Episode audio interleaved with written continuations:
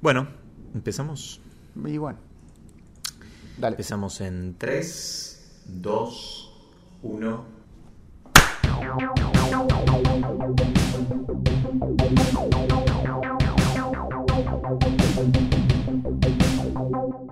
Bienvenidos, bienvenidas a esta nueva edición de Momento Histórico Podcast, el único programa donde... ¿Qué? ¿Qué? ¿Dónde qué, Donde- donde- Nicolás Ocino Ortega? Donde llueve pero hay sol. Donde llueve pero hay sol. Bueno, ahora llueve pero no hay sol. No, porque está lloviendo. ¿Vos decís que se forma un arco iris en Momento Histórico? Sí, nosotros somos, por eso salimos cada tanto ahora. Mm, Magic. Claro, exacto. Ahora que salimos que no, le, no le decimos cuándo. Es el esquivo podcast. Ahora tienen que adivinar qué día se va a subir. Claro, y qué somos- semana sí y qué semana no. Claro, y de qué vamos a hablar y cuánto Ajá. y cómo y por qué y dónde. Sí, basta. Lo, lo malacostumbramos, loco, con, con este cronograma de, de programas semanales, siempre todos los martes, una hora mínimo de programa. Basta, basta. No, se Claro. acabó eso. No se lo merecen. No, para nada. ¿Qué, qué han hecho ustedes por nosotros, eh? ¿Qué han hecho ustedes? por- Ni un peso nos dieron, ni No, uno. Yo, yo no veo ni un cafecito acá. Ni uno. Yo no veo nada. eh, Tengo que abrir un OnlyFans para poder comer. Es todo mal. Todo mal. Todo mal. Así que ahora, ahora por, por culpa de ustedes, pues no es culpa no es. Nosotros no somos irresponsables. No, ustedes. Son ustedes los irresponsables que nos llevan a hacer esto. Claro, que no lavan los platos. Claro, cual marido abusador que le dice, es, yo te amo, pero vos me obligás a hacer esto. Ah, sí. Así nos vamos a portar nosotros. No, mentira, los No, queremos. ustedes se comportan así con nosotros. Sigan Eh, claro. produciendo, ¿eh? Porque si no, Bien, pero bueno, damos inicio entonces a este nuevo eh, hermoso podcast de... Ya ni sé cuántos vamos, es... ya pasamos el 60. Ya pasamos el 60, 60 y largos. 60 y largos de programas con el señor Nicolás Ucino Ortega, como todas las semanas. ¿Cómo estás, Nico? ¿Cómo anda, Férico? ¿El ratarroso todo bien? Muy bien, muy bien. Y, y en esta en esta temática de, de desfasaje, ¿no? Que estamos hablando, eh, queríamos hoy tocar un tema que tendría mucho más sentido si lo tocábamos la semana pasada. Que era, claro, que, la, cosas. que era la idea. Sí, pero pasaron dos. Pasaron cosas. No, pero está bien. eh, Es, es un buen momento siempre para. Eh, sí. ¿Eh? Eh, Es atemporal, así que no importa cuando lo A escuches. ver, pregunta. Yes. ¿Vos sabés contar historias? O sea, viste, hay, hay una fogata y te dicen, uy, cuenten una historia de terror. Cuéntale un chiste.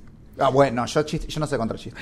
Yo no sé rematar chistes. No, yo yo te lo soy re cuento gracioso. muy bueno. Te lo cuento muy bueno hasta el final. Claro. Y al final es como que. mm, Es que siento que ya no te eso, importa lo que estoy diciendo. quise, y eso quise stand-up. Pero No, bueno. Claro, no. Yo soy re gracioso, ¿eh? Yo la verdad soy un cago de risa, pero no sé contar un chiste. Claro, no sé, es, no es humor tengo- espontáneo el nuestro. Claro, o sea, ese humor preparado, esa gente que sabe contar una historia y dar un remate. Mm. eh, no, yo no. Me Claro. acuerdo una vez, hay un chiste, que no lo voy a contar, porque el chiste en realidad es largo. ok. Este, pero era un chiste donde vos contabas, tipo, no sé, decía, bueno, llega un avión. No, pará, ¿cómo era? Bueno, no sé. Es un chiste de dos partes. Por eso no contás chistes. Por eso. Es un chiste de dos partes. Me acuerdo de la segunda, no me acuerdo al principio. Pero al principio era un chiste sobre un chancho. Ajá. ¿No? Como que el chancho desaparecía, no sé qué. Bueno, pasaba la ronda de chistes y cuando volvía a vos la ronda, Sí. contabas el chiste y contabas otra cosa. Y de repente metías al chancho en el chiste. ¿Entendés? Como el que había hecho un viaje y había terminado en el otro chiste. Y me acuerdo Ok. la primera vez que me lo contaron, me reí tanto. Claro. Por tanto tiempo. No hay nada que me caiga peor. Ahora no pasa mucho porque somos adultos, pero esa gente Mm. de mierda que le enoja que la gente se ría. Hay gente que le enoja. Hay gente que si te tentás mucho es como te va a decir, güey, tan gracioso es. Esa gente es una Ah, mierda. Si sos esa persona, sos un pelotudo. O una pelotuda o un pelotudo. Sos mala persona. Sos mala persona. O sea, ¿qué carajo te importa cuánto se ríe una persona? Y a mí me pasaba eso, porque yo me río mucho. Yo me tiento cualquier pelotudez. Y es como. Mm. Sí, yo soy, de, yo soy de esas personas, ¿sabes cuándo, Nico, con vos? Cuando estoy editando el audio del podcast. Que veo tu risa que me descompagina todo el, Ah, sí. el audio. Y ahí digo, hijo de puta, tanto te vas a reír. Sí, pero yo me río fuerte, ponle una vez. Ajá. Vos no me diste tentado. Porque no sos Probablemente alguna vez. No, alguna no vez sos, te no. Fede, no sos tan gracioso. Pero no, por mentira, mí, boludo. Te habré visto tentado por otra cosa. Estoy pensando tal vez en la facultad si alguna vez me he tentado o en algún momento... Ay, no sé. No sé, hace- no sé, no sé, no sé. Pero las veces que me... o sea, soy esas personas que se ríen tanto que no hacen ruido. No, las pelotas, sí hace ruido. No, no, no, cuando me, me tiento fuerte. Eh. O sea, vos me haces reír mucho. Pero el, el, el tentarme. Pero no tanto como él. Ah, Es que nunca- perdón. claro, como el Claro, otro. nunca voy a llegar a la altura de. al señor eh, T. T, ¿Cómo es? No, sí, no, o sea, no, no, es muy largo el nombre, no puedo hacer un chiste. con Ok. eso. Este, no, porque a mí me da gracia, viste, cuando estás conversando con alguien y se empiezan a reír y están contando una anécdota, ponerle graciosa. Sí. Y es tan graciosa que no pueden seguir hablando o hablan entre risas Claro. y que eso me tienta más y es como que yo no puedo parar. Si una vez que entraste al, al, al, al círculo vicioso de la tentada, es como que Ponele, uno de los momentos. no se sale. De los momentos que yo me acuerdo de la última vez que me hiciste reír mucho. Ah, bueno. Fue cuando estábamos en tu casa, Mm, que teníamos ropa puesta, estábamos con Barbie. Sí. Y, y de repente estamos así y decís, voy a correr el micrófono. Decís, ¡Aymar! Y yo me empiezo a cagar de risa porque ese era el nombre del profesor que no nos acordábamos. sí. Y lo sacaste de la nada y me miraste y me gritaste en la cara el apellido. Y yo me empecé a cagar de risa. Este, y esas son las veces que me acuerdo que más me he reído. Bueno, no fue hace tanto. No, che. no fue hace tanto. Y bueno, Fue- ahí tenés. Pero por eso digo, o sea, es como que... Bueno, ¿sabes contar historias o no? Eh, considero que sé contar historias, no, no sé de vuelta, no sé rematarlas. Yo me voy muy por las ramas. Mm. A mí me cuesta como mantener el, el- el hilo de una sola historia. Bueno, cre- creo que queda claro, ¿no? Porque estábamos a punto de decir cuál era el tema del programa de hoy y todavía no lo dijimos. Ah, claro, es verdad, pero bueno, eh, claro, sí. Bueno, pero tiene que ver, porque en realidad yo, este tipo de historias las conozco, Mm. pero y que son bastante oscuras, pero no sé este, contarlas. O sea, no, no, no, no, no entiendo cómo hace la gente para aprenderse una historia. ¿Te acordás del programa ese ISAT? Eh, Eh, mm, uf, Eh. cu- cuidado, porque Isaac tenía muchos no, no, no, eh, que era Muy cuentos buenos. de terror en ISAT, Ah, ok. que era de mm, Alberto Laiseca. Mm, ¿Te acordás? ah, mm, me, me suena. Bueno, hay no gente- estoy Yo seguro veía a que- Justin en Isaac. ¿Eh? Yo veía a Justin en realidad, pero. Yo veía eh, Wild. No, ese era en, en- ¿Cuál era? The Film Zone. Ay, ¿en The Film Zone era? No sé. It's puede Wild. ser. Bueno, hay- había un programa que se llamaba. Creo que era Cuentos de Terror con. Sí, Cuentos de Terror con Alberto Laiseca. Mira. Este, que es un chavo que fumaba mucho y tenía mucho bigote que murió hace unos Claro. años. Y. mm, Era un- es un poeta. Era Mm. porque está muerto. Y, y contaba ahí cuentos de ter- contaba ahí, contaba ahí cuentos de terror. ¿Está que le contáis? Eh, Le contaba cuentos de terror en, en, en ISAT. Y el chabón, nada, o sea, yo le veía y era, ay, carajo, tipo, me da miedo. Mm. Pero bien. Al estilo, que era el estilo Vincent Price contando historias. Me, me parece que eso es todavía más viejo que la Iseca, pero no conoces Sí, a la sí, Iseca. o sea, es como, no, no sé, no, no lo vi. O sea, sé Es como es escuchar Price, a pero- Morgan Freeman leer un cuento. Que tiene una voz. gustaría. Que tiene una voz del tipo que vos decís, sí, lé- léeme lo que quieras. ¿Sabes a quién me gustaría escuchar una historia de terror? Y no es un chiste. Ajá. Que lo, Alec Baldwin. No, no es un chiste. O sea, Ok, Alec. Baldwin. No, no, está bien. Alec Baldwin tiene, eh, para los que no sé si lo vieron, pero Los excéntricos Tenenbaum, que es una, Mm. una, una película, una de las mejores películas de Wes Anderson, la voz en off es Alec Baldwin y el chabón tiene mucha interpretación Claro. dentro de la voz. Pero, mm, en fin, no, bueno, yo por ejemplo no puedo. Claro. ¿Por qué estamos hablando de esto? Porque decirlo, ¿ver? Claro, ¿por qué? Porque queríamos hablar, queríamos hacer algo relacionado con Halloween, que fue hace unas semanas aproximadamente. Sí. Eh, y, y queríamos contar algunas historias de terror. Y qué mejor que ir a, a la fuente, a los que prácticamente, sin querer contar historias de terror, porque en realidad la idea de ellos no era esa, terminaron creando toda una serie de, de narrativa y, y de historias folclóricas que te terminan metiendo un miedo porque tienen algunos detalles que son bastante escabrosos. Y estamos hablando de las historias de los hermanos Grimm. Grimm encima con doble M, ¿viste? Ya de por sí Grimm el apellido te suena a algo que como que te va a dar miedo. Te va a dar Es que en realidad, o sea, Grimm quiere Ajá. decir severo o siniestro o horrible, pero igual de este apellido los Grimm son alemanes, ojo al piojo. Sí, sí, sí, son alemanes. Es Grimm con Eh, dos M el apellido. Claro, exactamente. Es como que te llame Juan Carlos, no sé, Tiro.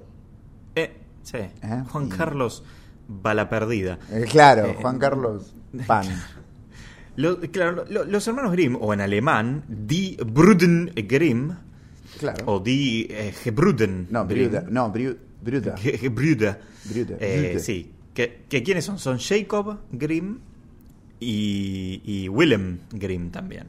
Jacob y Willem, los hermanitos alemanes. Fueron eruditos, filólogos, investigadores culturales, lexicógrafos, ah, mierda, y escritores alemanes que coleccionaron y publicaron juntos folclore y libros durante el siglo XIX.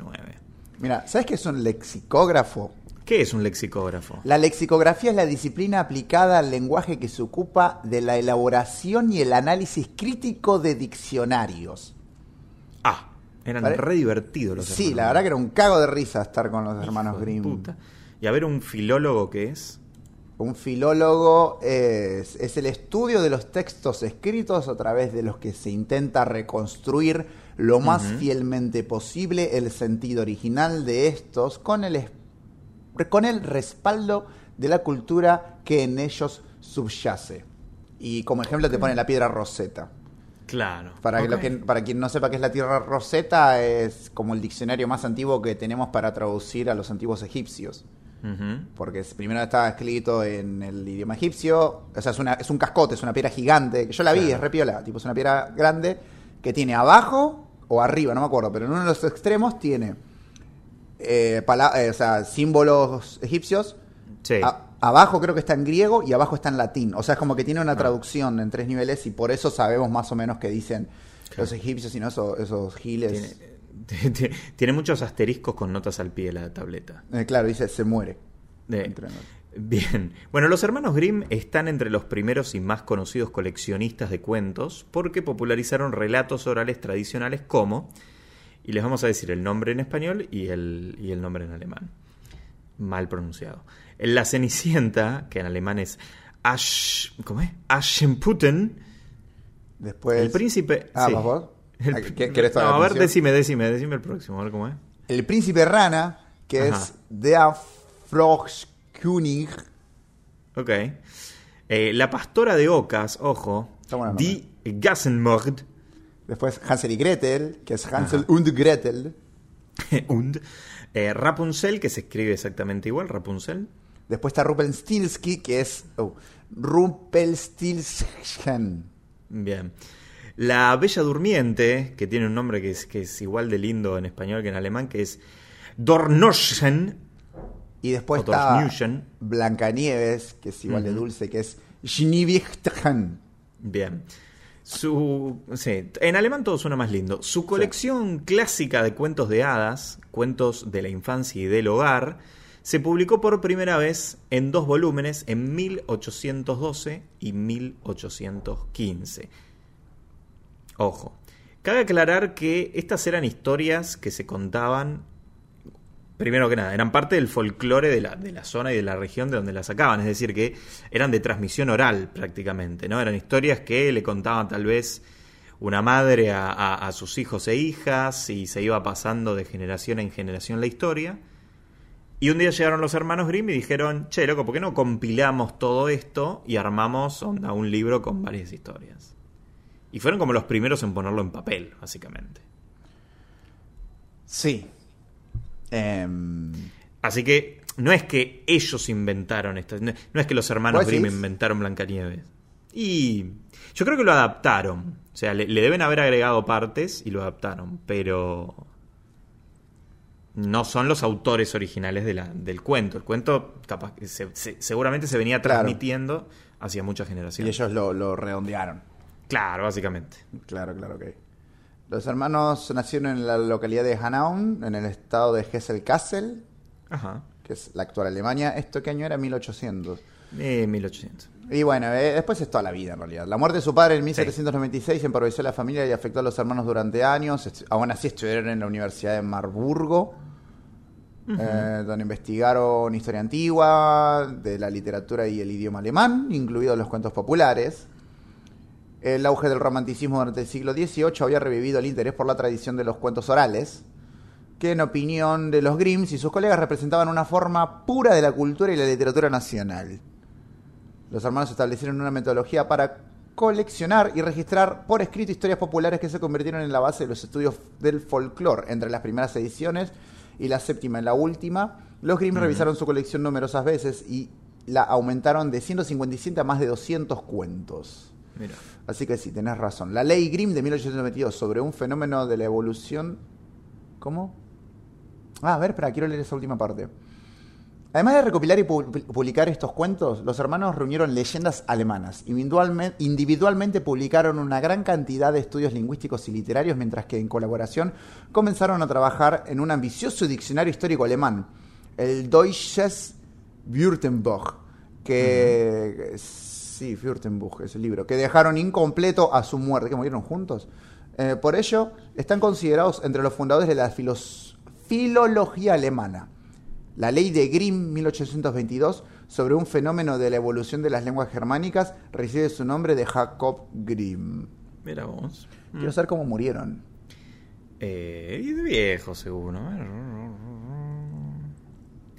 Porque... Ahora vamos a Pero bueno, mientras vos lo buscas, yo te cuento que muchos de los cuentos populares recopilados por los hermanos Grimm siguen gozando de enorme popularidad, han sido traducidos a más de 100 idiomas y adaptados al cine en innumerables ocasiones. Ahora cuando les contemos algunas de las historias, van a decir, ah, esta es de los hermanos Grimm.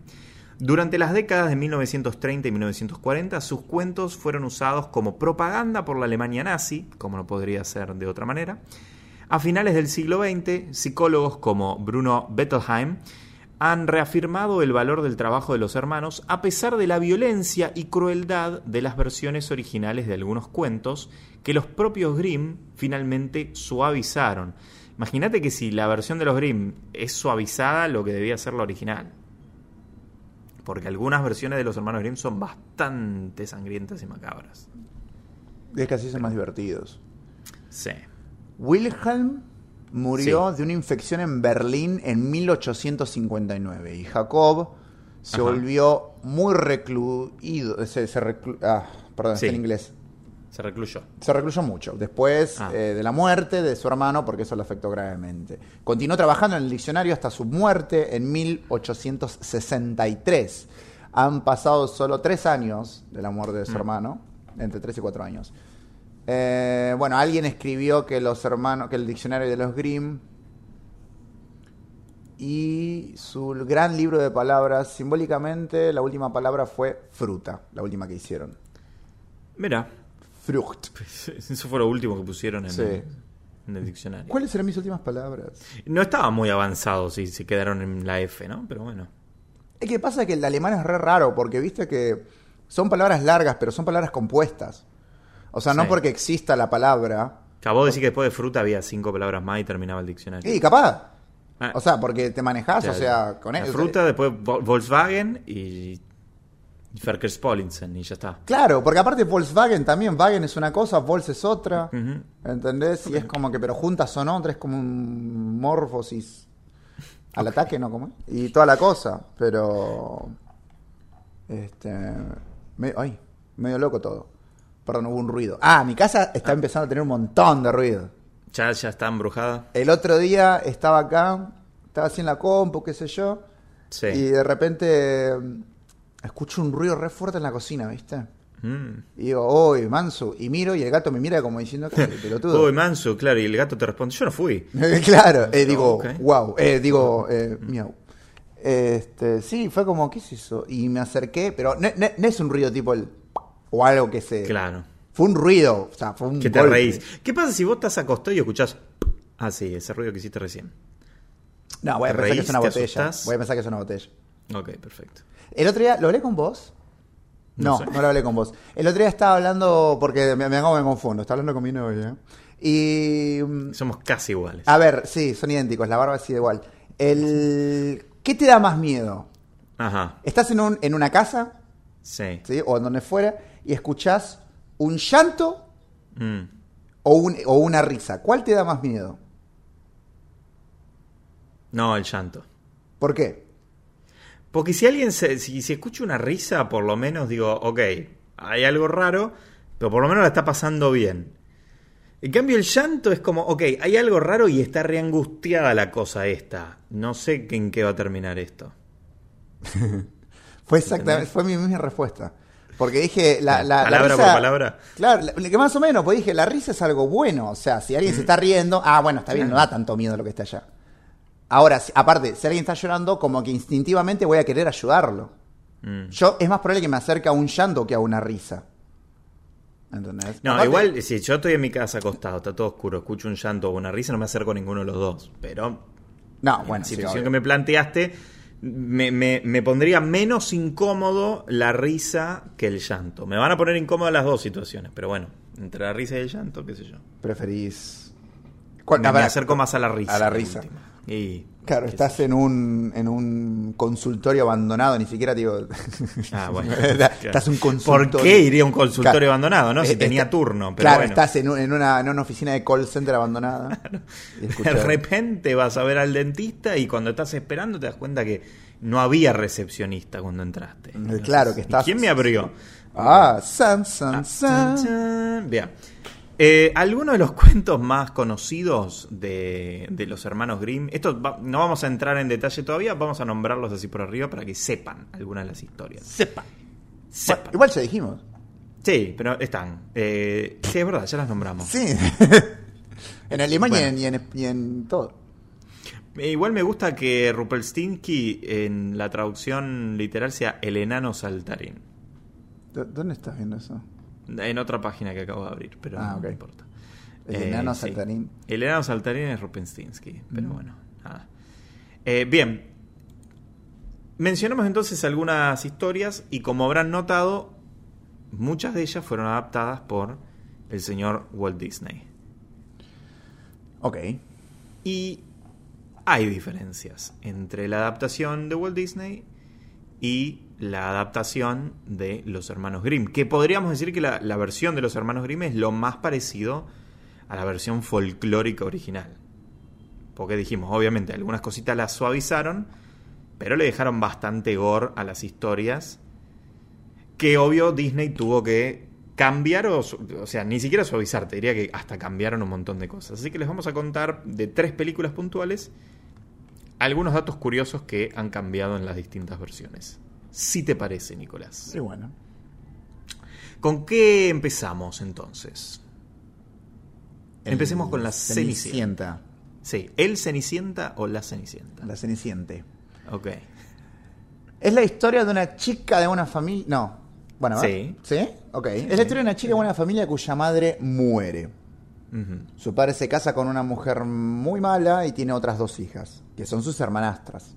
Sí. Después el padre muere y la Ah. madrastra la trata muy mal, Sí. como una criada, tipo como la Ujú. Esperancita. Claro. Y la despoja- ¿Cómo, cómo es la actriz esta? Eh, No sé. La que hace siempre esas novelas. ¿Soraya? ¿Soraya. Montenegro? No, que también es cantante. Talía. ahí, Ah, Talía. Thalía. Claro, la trata como Talía, que es eh, Eso. Juani- eh, no, Juanita del Barrio, Juan- no. Sí, eh, sí. Eh, Juanita del barrio, Esperanza, no, bueno. Eh, ay, eh, Mariala del Barrio. Eres piel morena. na, na, na. Sí, Mariela del barrio. Mariela del Barrio, bueno. Cuestión que la trata mal. Y, Sí. mm, Pero esa es la versión de Disney, la que Mm. todos conocemos. Pero el cuento Sí. es distinto. Para empezar, la primera diferencia es que el padre de Cenicienta no muere. En Ajá. ningún momento del cuento tradicional simplemente se desentiende de la situación. Ah, O sea, ok. es más padre- parecido a un, par- a un padre real. Claro, es, es más real, sí, exacto. Claro. Este, la madrastra la trata mal y la Sí. degrada de sirvienta a esclava y al padre le da lo mismo. Ah, no, no es que se va, se desentiende de la situación. O sea, Claro, está es ahí, pero chupa huevo. Son mi hija, pero me chupa todo tres huevos. Claro, Ok. encima el original. Eh, una cosa es que en la época de las tareas del hogar y el cuidado de los hijos no estuviera repartido igual. Ah, bueno, justo lo que decíamos. Claro. Eh, bueno, nada, está eh, boludeando mucho esta persona. Sí. Eh, ladra madrina. Sí. Que hubo una versión ahora, perdón que te corto, hubo una versión ahora de live action que salió de justamente de Cenicienta que hizo mucha polémica porque tipo la madrina en esa versión era un, un hombre negro vestido de hada. ¿En dónde? ¿Viste el live action que salió de Cenicienta hace un mes? No. ¿Qué- ¿Cómo Bueno. era eso, Fede? ¿Qué estoy diciendo? Y se- se- O sea, ¿por qué razón, motivo circunstancia yo vería un live action de Cenicienta cuando No, ni siquiera yo vi- tampoco lo vi, pero conozco que salió y porque fue bastante polémica la noticia, ¿Cómo es? boludo. Cin- Cinderella. Eh, Sí, ponés Cinderella live 2021. Action 2021. El hada madrina en esa película es un, un hombre Un hombre. negro, un afroamericano, vestido igual que la. Eh, ¿Cómo es que, a- la, que la hada madrina. Eh, Hada Madrina en inglés es. Godfair, God- Godmother, Godmother, Godmother Godmother. Fairy, algo así. Goldman. Como ah, Will es Smith verdad. en el live action, que fue un genio negro, básicamente. Pero azul. Pero azul. Ah, es verdad, es, es como, como tipo drag. Claro, es un. Exacto. Qué innecesario. O sea, igual entiendo, pero es como. Ah, son todos medios. Sí, sí, cambiaron por eso, Mixtos. por eso fue polémica, porque cambiaron todo. Qué raro. Como es la onda ahora, viste que ahora la onda es agarrar historias que ya existen, que la gente ya las ubica de tal forma y decir, vamos a hacer un cambio radical. Hermione era negra. Eh, claro. es como, ok, bueno. Me tiene 4-2 en IMDB. Sí, sí, no tuvo. de buen 10. crítico. Y no, no, obviamente no. Eh, ya, ya, no por ser Camila Cabello, no sé quién es, que es la Ah. que lo protagoniza. No conozco a ninguna de estas personas. Ah, mira, este Pierce Brosnan. Eh, Ah, este, mm, ¿Cómo es? James Corden, todo lo que toca James Corden lo, lo arruina. Eh, Lo arruina. Y si está, debe ser un musical. Lo cual no Eh, lo creo que sí, Buah, sí, sí, sí, eh, es- creo que es un musical. Buah. Este, una cosa es rehacer una película con una historia que ya nadie quiere escuchar. O sea, a nadie le importa la Cenicienta ya. Mm. Eh, Y es Sí, verdad. verdad. A nadie le importa Blancanieves, la Cenicienta. Yo, son cosas que ya están hechas y no se pueden reinventar cambiando los personajes. No tiene sentido. ¿Entendés? Sí, no, Hacer no creo que nuevas. nadie, no creo que nadie cuando hayan anunciado, che, vamos a hacer un remake de la Cenicienta, que alguien haya saltado su asiento y haya dicho, ¡ah, por la puta madre! Eh, Claro, al fin era todo lo que necesitaba Claro. para. No, no entiendo por qué no pueden inventar una nueva historia. No digo que yo, uh, wow, lo hago. mucho trabajo eso, Nico. Lo mejor es agarrar algo que ya existe y hacerlo mierda. Sí. O, Es más fácil. sí, sí, o intentar hacerlo distinto y que no te salga. Ahora, escúchame, querés hacer algo nuevo y te pasa como Alec Baldwin, terminás cagando a tiro a uno de los... Claro, a la de fotografía. Mejor no. Claro, mejor no, no te arriesgues. No, no, ya fue. Es un quilombo. Bien. Entonces, a ver, ¿dónde estaba? La En el hada Cenicienta. madrina. La madrina, que bueno, acá en realidad no es una madrina en el posta de los Grimm. Porque Mm. la Cenicienta, todos sus vestidos y zapatos se lo dan los pajaritos y un árbol mágico que ella misma había plantado. Mira. Pero la diferencia más brutal tiene que ver con el gore. Las hermanastras, cuando tienen la oportunidad de probarse el zapato, como ven que no les entran, se cortan los dedos de los pies y el talón, respectivamente. O sea que primero los, los dedos, después el talón. Este, la primera hermana logra engañar al príncipe Sí. que la sube al caballo y bueno, y ve que algo está medio mal cuando el, el zapato se empieza a llenar de sangre. Ok. Ahí dice, Me- "Mm, qué talco extraño. Claro. Y eh, bueno, tuvo sospechas y después la segunda hermana, es la segunda hermana la que engaña al príncipe. Sí, medio boludo el príncipe. Sí, la verdad que tal vez era ciego. Eh, y desenmascara a la impostora cuando ve que el camino aparece más, ah, bueno, obviamente más sangre. Sí. Estoy leyendo medio extraño porque este blog tiene como mucho, y es verdad lo que me dijo Fede, Fede me dijo, tiene muchos chistes de mierda y es verdad.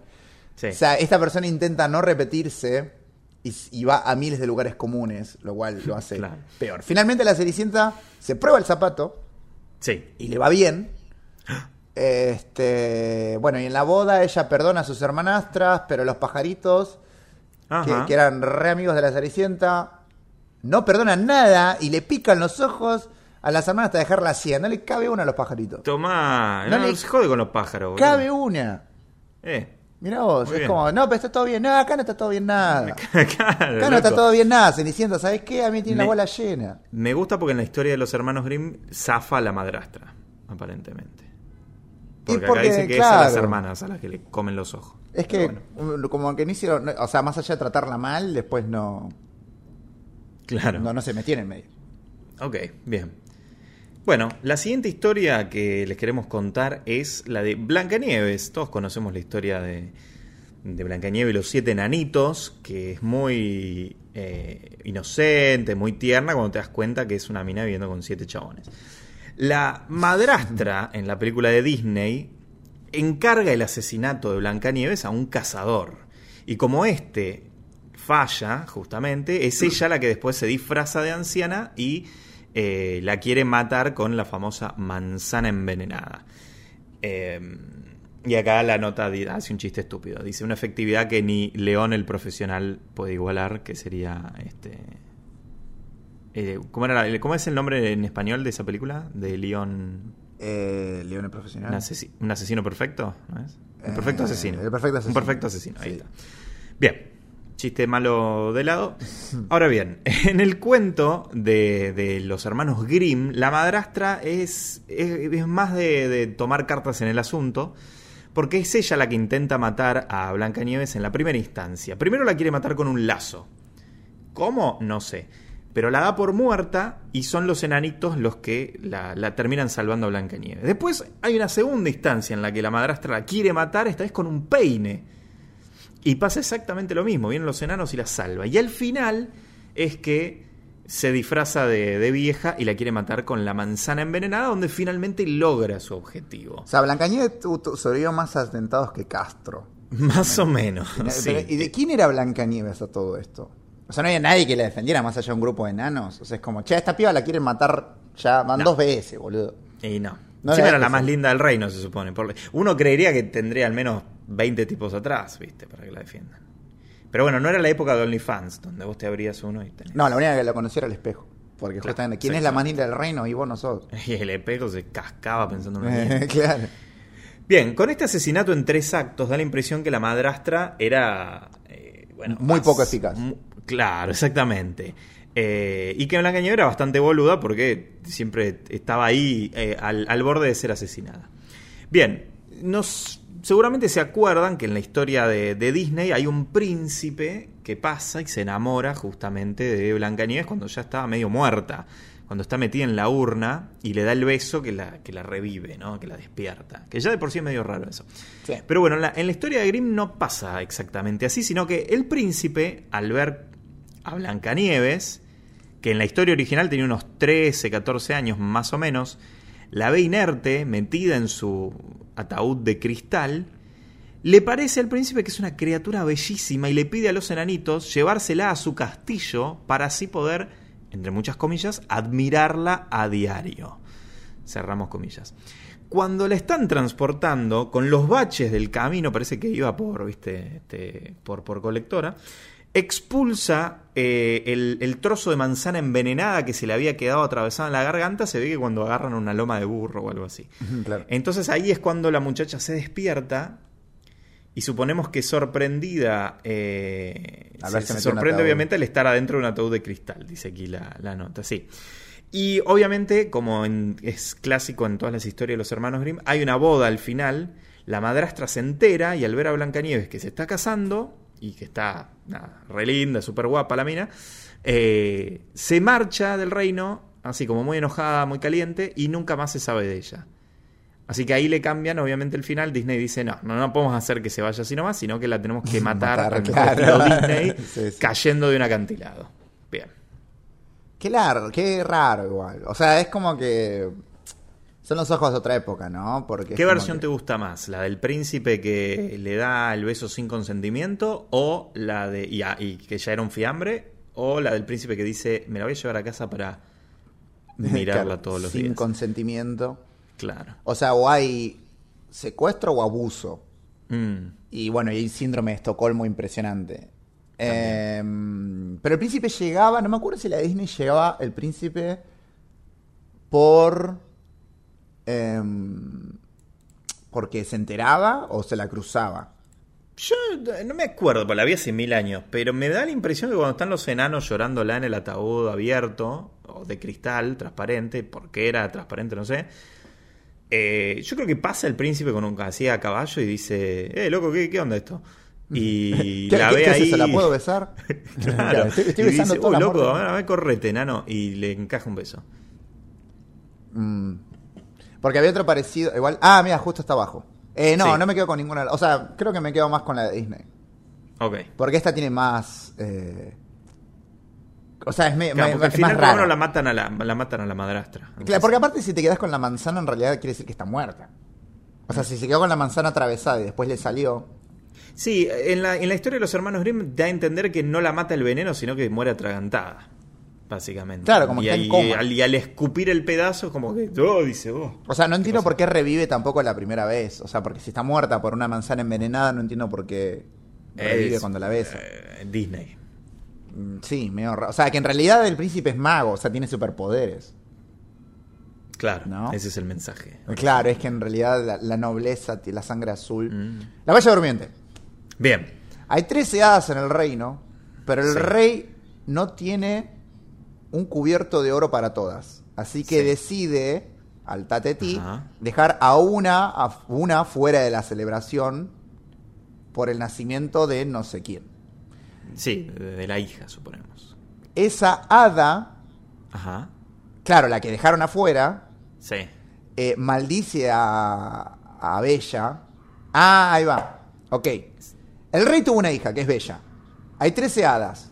Pero no, bueno, no, pero no, se llama Bella la hija del Sí, rey. boludo, es Bella. No, no, Bella ah, no, es la Bella de la Bella y la Bestia. ¿Y qué, cómo se llama? A ver, ¿y ¿cómo se llama vos que sabes? No, no sabemos cómo se llama, Ah, pero le dicen la. Bella, pero Bueno, no es Bella. La hija, entonces, Ajá. la maldice un hada, que es básicamente una Sí. gitana, entonces, Ok. y dice que morirá cuando se pinche con una rueca al cumplir Ajá. 15 años. No sé qué es una rueca. ¿Vos sabés qué es una rueca? Eh, debe- basándome en la película, debe ser el coso ese para bordar, que tiene la punta. Sí, es para hilar, es una máquina de hilar.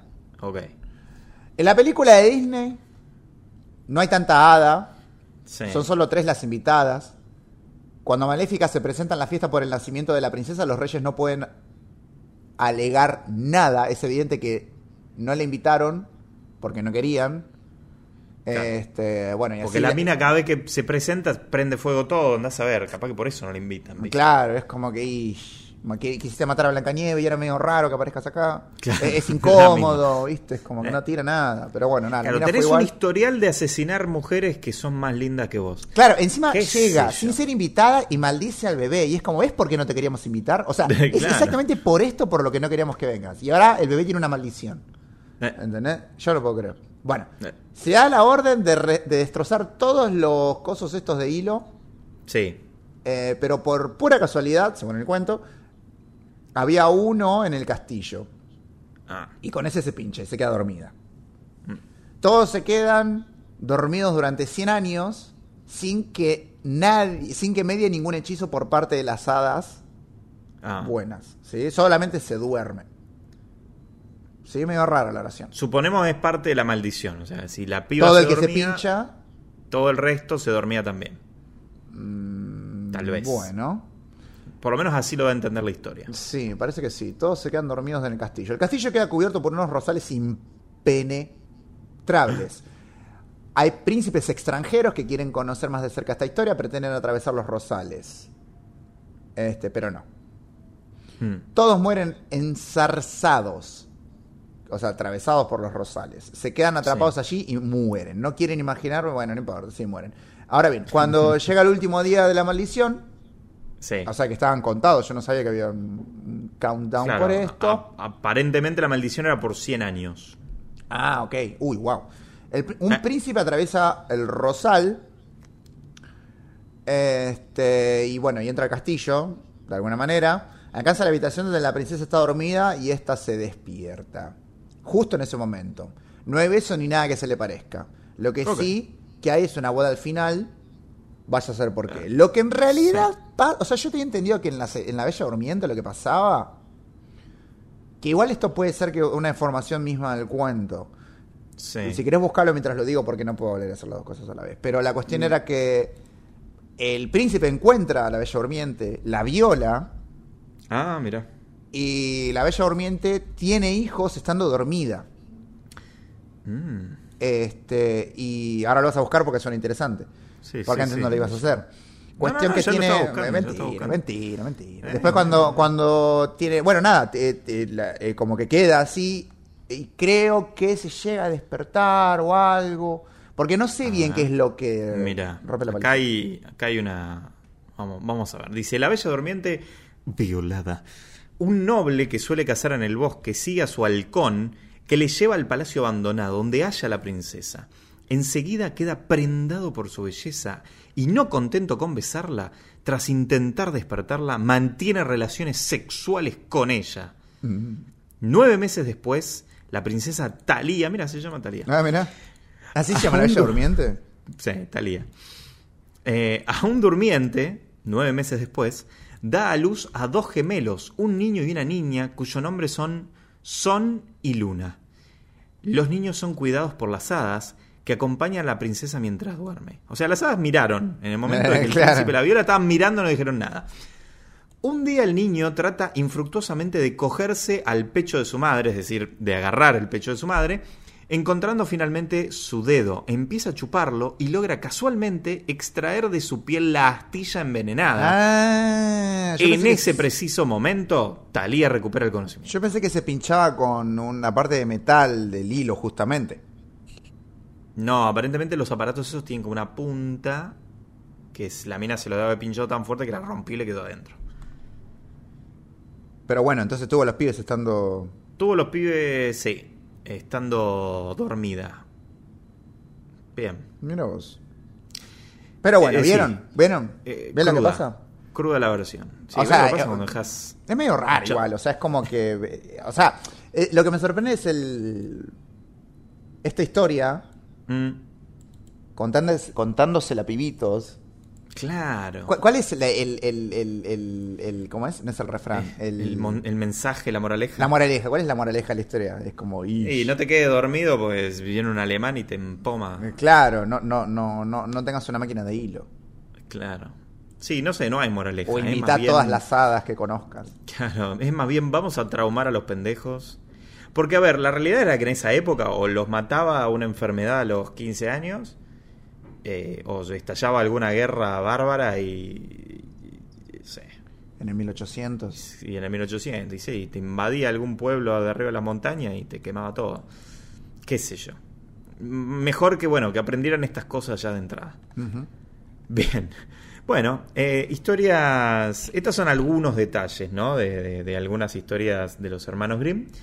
Eh, vos, Nico, habías seleccionado una historia en particular que querías que compartiéramos, Ah, bueno. A ver. eh, que es la historia de Caperucita Roja. ¿Tenemos el mismo link? Yo tengo uno donde está la foto de Caperucita y el lobo de costado eh, sacando la lengüita. Que es medio rosita al fondo. Sí, Ok. bien, Bueno. perfecto. ¿Quién va? Entonces, les contamos la historia de Caperucita Roja. Había una vez una adorable niña que era querida por todo aquel que la conociera, pero sobre todo por su abuelita, y no quedaba nada que no le hubiera dado a la niña. Una vez le regaló una pequeña caperuza o un gorrito de un color rojo, que le quedaba tan bien que ella nunca quería usar otra cosa, así que la empezaron a llamar Caperucita Roja. Un día, su madre le dijo: Ven, caperucita, aquí tengo un pastel y una botella de vino. Eh, borracha la vieja. Llévaselas en esta canasta a tu abuelita, que está enfermita y débil, y esto le ayudará. El vino le va a ayudar. Claro, eh, era una dama juana. Tranca, tranqui. Vete ahora temprano, antes de que caliente el día. Y en el camino, camina tranquila. Y con cuidado, no te apartes de la ruta, no vayas a caerte y se quiebre la botella y no quede nada para tu abuelita. Y cuando entres a su dormitorio, no olvides decirle buenos días. Ah, y no andes curioseando por todo el aposento. No te preocupes, haré bien todo, dijo Caperucita Roja. Así, con ese Sí, tono. así, que se le quebró la voz, apagó, apagó el pucho en el cenicero Claro. y, dijo, y tomó las cosas y se despidió cariñosamente. La abuelita vivía en el bosque, como a un kilómetro de su casa, y no más había entrado Caperucita en el bosque, siempre dentro del sendero, cuando se encontró con un lobo. Caperucita Roja no sabía que esa criatura podía hacer algún daño y no tuvo ningún temor hacia él. Buenos días, Caperucita Roja, dijo el lobo. Mira. Buenos días, amable lobo. ¿A dónde vas tan temprano, Caperucita Roja? A casa de mi abuela. ¿Y qué llevas en esa canasta? Pastel y vino. Ayer fue día de hornear, así que mi pobre abuelita enferma va a tener algo bueno para fortalecerse. ¿Y dónde vive tu abuelita, Caperucita Roja? Como a medio kilómetro más adentro en el bosque. Su casa está bajo tres grandes robles, al lado de unos avellanos. Seguramente ya la habrás visto, contestó inocentemente Caperucita. El lobo se dijo en silencio a sí mismo, qué criatura tan tierna, qué buen bocadito, y será más sabroso que esa viejita. Así que debo actuar con delicadeza para obtener a ambas fácilmente. Entonces, acompañó Caperucita Roja un pequeño tramo del camino y luego le dijo, mira, qué lindas flores se ven por allá. ¿Por qué no vas y recoges algunas? Y yo creo que también que no... Y yo creo también que no te has dado cuenta de lo dulce que cantan los pajaritos.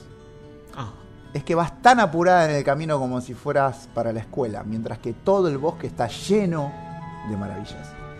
Ay, bueno, entonces Caperucita Roja levantó sus ojos y cuando vio los rayos del sol danzando aquí y allá entre los árboles, y vio las bellas flores y el canto de los pájaros, pensó, y supongo que podría llevarle una de estas flores frescas a mi abuela y que le encantarán. Además, es muy temprano y no habrá problema si me atraso un poquito, siempre llegaré a buena hora. Y así, ella se salió del camino y se fue a cortar flores. Cuando cortaba una, veía otra más bonita y se fue a cortar flores. Otra vez. Se fue a cortar la otra y la otra y la otra, sin darse cuenta que se fue adentrando en el bosque cada vez más. Mientras tanto, el lobo aprovechó el tiempo y corrió directo a la casa de la abuelita. Tocó la puerta. Preguntó la abuelita. Caperucita roja, así le dijo el lobo, contestó. Traigo pastel y vino. Ábreme, por favor. ¿Quién no abre esa propuesta? ¿Quién no? ¿Quién no? Olvidate. Trae- pa- Te tocan la puerta y te dicen, ¿quién es? Tengo pastel y vino. Claro, eh, te toca en el portero. Pero pasá. Yo, obvio que bajo, boludo. ¿qué- Pero sabe cómo. Mueve la cerradura y abre tú, gritó la abuelita. Estoy muy débil y no me puedo levantar. El lobo movió la cerradura, abrió la puerta y sin decir una palabra más se fue directo a la cama de la abuelita y de un bocado se la tragó. Toda. Y enseguida se puso ropa de ella, se colocó un gorro, se metió en la cama y cerró las cortinas. Mientras tanto, Caperucita Roja se había quedado cortando flores. Y cuando vio que tenía tantas que ya no podía llevar más, se acordó de su abuela y se puso en camino hacia ella. Cuando llegó, se sorprendió al encontrar la puerta abierta y al entrar a la casa sintió tan ex- un presentimiento muy extraño que se dijo a sí misma, ¡Oh Dios! ¡Qué incómoda me siento hoy! Mm. Mm, ¡Qué poco fresca! Abuelita, ¿no sientes que no estás ah, Eh, ah, fresca? Eh, No, oh Dios, no. No, no, no, no, nunca, no. no. Bueno. Se, bueno, se sentía incómoda. Y otras veces que me he gustado tanto, que me ha gustado tanto estar con abuelita. O sea, se sentía mal en la casa de la abuela y siempre le gustaba estar. Claro. Entonces gritó, ¡Buenos días! Pero no hubo respuesta. Así que fue al dormitorio y abrió las cortinas. Allí parecía estar la abuelita con su gorro cubriéndole toda la cara. Y con una apariencia muy extraña. Oh, abuelita, dijo, ¿qué orejas tan grandes tienes? Es para oírte mejor, mi niña, fue la respuesta. Pero, abuelita, ¿qué ojos tan grandes tienes? Son para verte mejor, querida. Pero, abuelita, ¿qué brazos tan grandes tienes? Ah, eh, eh, Son para abrazarte mejor. ¿Y qué boca tan grande que tienes? Para comerte mejor. Y no había terminado de decir lo anterior cuando un salto, cuando de un salto salió de la cama y se tragó también a Caperucita Roja. No te puedo creer. Me- Entonces. Me- perdón, Sí. me tentó porque me imaginé tipo al lobo diciendo, déjame cagar tranquila, por con todo. Pero entonces, Abuelita, qué ano tan grande. Claro. Para cagar estos sorullos. Entonces el lobo decidió hacer una siesta. Y claro. Y se volvió a tirar en la cama. Una vez dormido, empezó a roncar fuertemente. Un cazador que por casualidad pasaba en ese momento por allí, que no tenía nada que ver con las visitas diarias que le hacía la abuela, escuchó los fuertes ronquidos y pensó, ¿cómo ronca la vieja? Voy a ver si necesita alguna ayuda. Párate. Si vos no. pasás por la puerta de alguien y escuchás que está roncando, ¿vas a decir esta persona necesita ayuda? O vas a decir está durmiendo, no la voy a joder. Mm, No, yo sí, yo es como, uy, qué paja y me voy. A, me- a menos que sea un eh, otorrino naringólogo y diga, "Mm, qué claro. oportunidad para. ¿eh? No. Eh.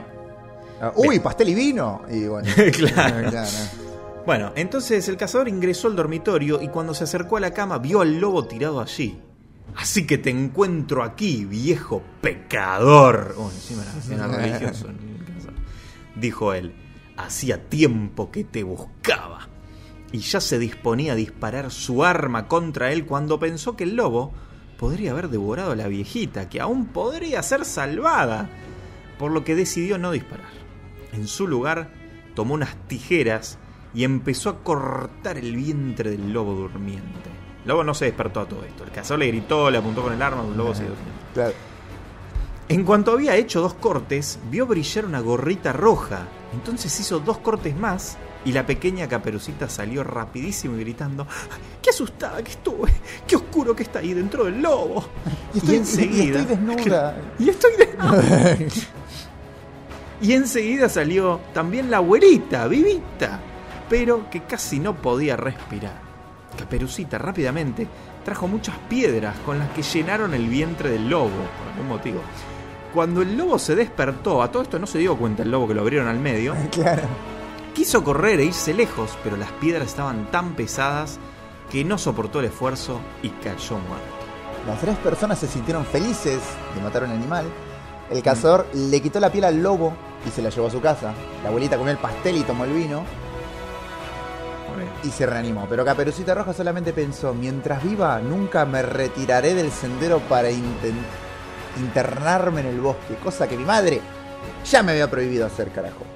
Así, Bien. bien peronista. ¿Eh? Y cuando caiga uno, caerán 100 de ellos, así a- apuntando al lobo, Claro. le dijo. Tal, tal cual. Hay como un. Hay como un este. eh, ¿Cuál es? Ese mm, epílogo, ¿no? Cuando es al final. Eh, sí, epílogo. Sí, prólogo al principio, epílogo. al Prólogo, final. sí. Hay como un epílogo de la historia que aparentemente va, lo que dice acá. Eh, dice, también se dice que otra vez que Caperucita Roja llevaba pasteles a su abuelita, porque claro, Caperucita después de todo esto siguió llevándole pasteles a la abuela y vino. Otro lobo le habló y trató de hacer que se saliera del sendero. Claro, sabe que hay dos, en todo el pueblo hay dos personas. Está Caperucita y la madre. La abuela está lleno de lobos, Claro, Está lleno de hombres lobo. lleno de hombres Lobo. que quieren comer este pastel y, a Caperucita. Y, y el cazador que anda buscando pecadores. claro, era re Van. Helsing el- Sí. Sin embargo, Caperucita esta vez ya estaba a la defensiva y siguió directo en su camino. Le dijo, ¿qué, qué, qué salí acá, vos, lobo?". Claro, ¿qué, qué hora es? Pero no te cagás, pelotudo. Claro. Al llegar le contó a su abuelita que se había encontrado con otro lobo y la había saludado con buenos días, pero con una mirada tan sospechosa que si no hubiera sido porque ella estaba en la vía pública, de seguro se la hubiera tragado. Esto tiene muchas similitudes con lo que pasa hoy en día. Eh, claro. Bueno, dijo la abuelita, cerraremos bien la puerta de modo que no pueda ingresar. Luego, al cabo de un rato, llegó el lobo y tocó la puerta y gritó. ¡Abre, abuelita, que soy caperucita roja y te traigo unos pasteles! Exactamente la misma historia. Eh, claro. Pero ellas callaron, no abrieron la puerta.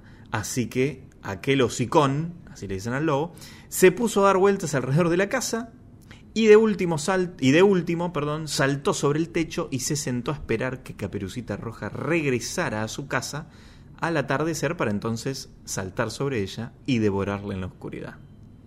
¿Quieres contar el final? Pero la abuelita conocía muy bien sus malas intenciones. O sea, las del lobo, no las de. los No demás. las de Caperucita. Claro. Al frente de la casa había una gran olla, que muy práctico, así que le dijo a la niña: Mira, escucha, ayer hice algunas ricas salsas. Mm. Por lo que trae una cubeta con agua en las que la cociné. A la olla, que, ¿qué? Espera, Claro, por trae lo que trae con la agua, eh, sí, trae con agua la cubeta en las que las cociné a la olla que está afuera. O sea, que le eche agua a la olla Sí. afuera. Llenaron la gran olla hasta el tope, agregando deliciosos condimentos y empezaron aquellos deliciosos aromas a llegar a la nariz del lobo, Mm. quien empezó a aspirar y a caminar y hacia aquel exquisito olor. Caminó hasta llegar a la orilla del techo y estiró tanto la cabeza que resbaló y cayó de narices Mm. exactamente al centro de la olla hirviente, ahogándose y cocinándose inmediatamente. Mira qué Ah, rápido. y ya estaba hecho. Sí. Despellejado y todo. ¿Mm? Y Caperucita retornó seguro a su casa y en adelante siempre se cuidó de no caer en las trampas de los que buscan hacer daño. O sea, pero de- le- dos veces le tuvo que pasar para... No, no, no, la segunda no fue su culpa. No, no, no, la siguieron. Eh, bueno, la segunda no fue su culpa, pero igual del- del- no, no lo... que eso el la porque, siguió. por cómo estaba vestida, decís que es culpa de ella Y por, por sí, cómo estaba andaba. vestida por tener la, la caperuza roja. roja. Eh, Era todo lo que tenía. y sí, claro. ¿eh? La verdad que yo no lo puedo creer. Y sopló y sopló. Y sí, Y- Yo pensé que iba para ese lado la última parte, cuando Claro. empezó a tocar la puerta. Este, sí. Claro, y, y Fuera de una, aquí, lobo malote malotón. y firmó una Bien. orden de, allan- de allanamiento. pero- Claro. Bien. Y bueno, esta es una entonces de las historias. Así eran las versiones de los hermanos Grimm, entonces. Mucho más crudas. No, es raro que Disney no hiciera una película con Caperucita Roja. ¿O sí? Mm, Pasa que creo que en, ga- en el- en este caso es difícil no recurrir a la violencia. Porque Mm. el lobo se las come. Y sí. Eh, Lo único que puedes hacer es que el lobo las vomite. Que ah, yo he visto versiones donde el lobo vomita. En vez- pero ahí hay, hay cosas que pone el, el cazador, que caza pecadores, Ajá. este, no cumple ningún papel. claro. Porque el- el- es más, o sea, yo lo que sabía que lo habría con un hacha, no que lo habría con tijeras. Lo de las piedras en el estómago sí lo sabía, me lo acordaba. Mira. Eso sí me, me- me lo, me lo recordaba. Pero es como rara porque es una historia como muy... Sí, es bastante irreal, es bastante irreal. O sea, O sea, yo te sí. tolero, yo te puedo aceptar el lobo que habla, te puedo aceptar la vieja que toma vino, pero que lo abran al lobo al medio, lo llenen el estómago de piedra y no se dé cuenta. Eh, claro. Y nos tomas por boludo. Claro, claro, claro. Y que la baje a las dos sin nada, tipo así de un bocado. Claro, escúchame, no, ni se tomó el vino, porque el vino después se lo tomó la vieja. Estaría o sea, bueno que, que- que- que no, la, no la bajó con el chupi. No, no. Con un cafecito después. Eh, Me "Bueno, ¿sabes qué? Bueno, me... Nico. Mate cocido. ¿Querés saber qué personaje de los hermanos Grimm sos, según este test que vamos a hacerte ahora? De los green. Dale. De los Grimm. Bueno, vamos a ver. Ah, ok. Osin, vos dirías que las personas te reconocen por tu físico, vestimenta o personalidad. Uh. Eh...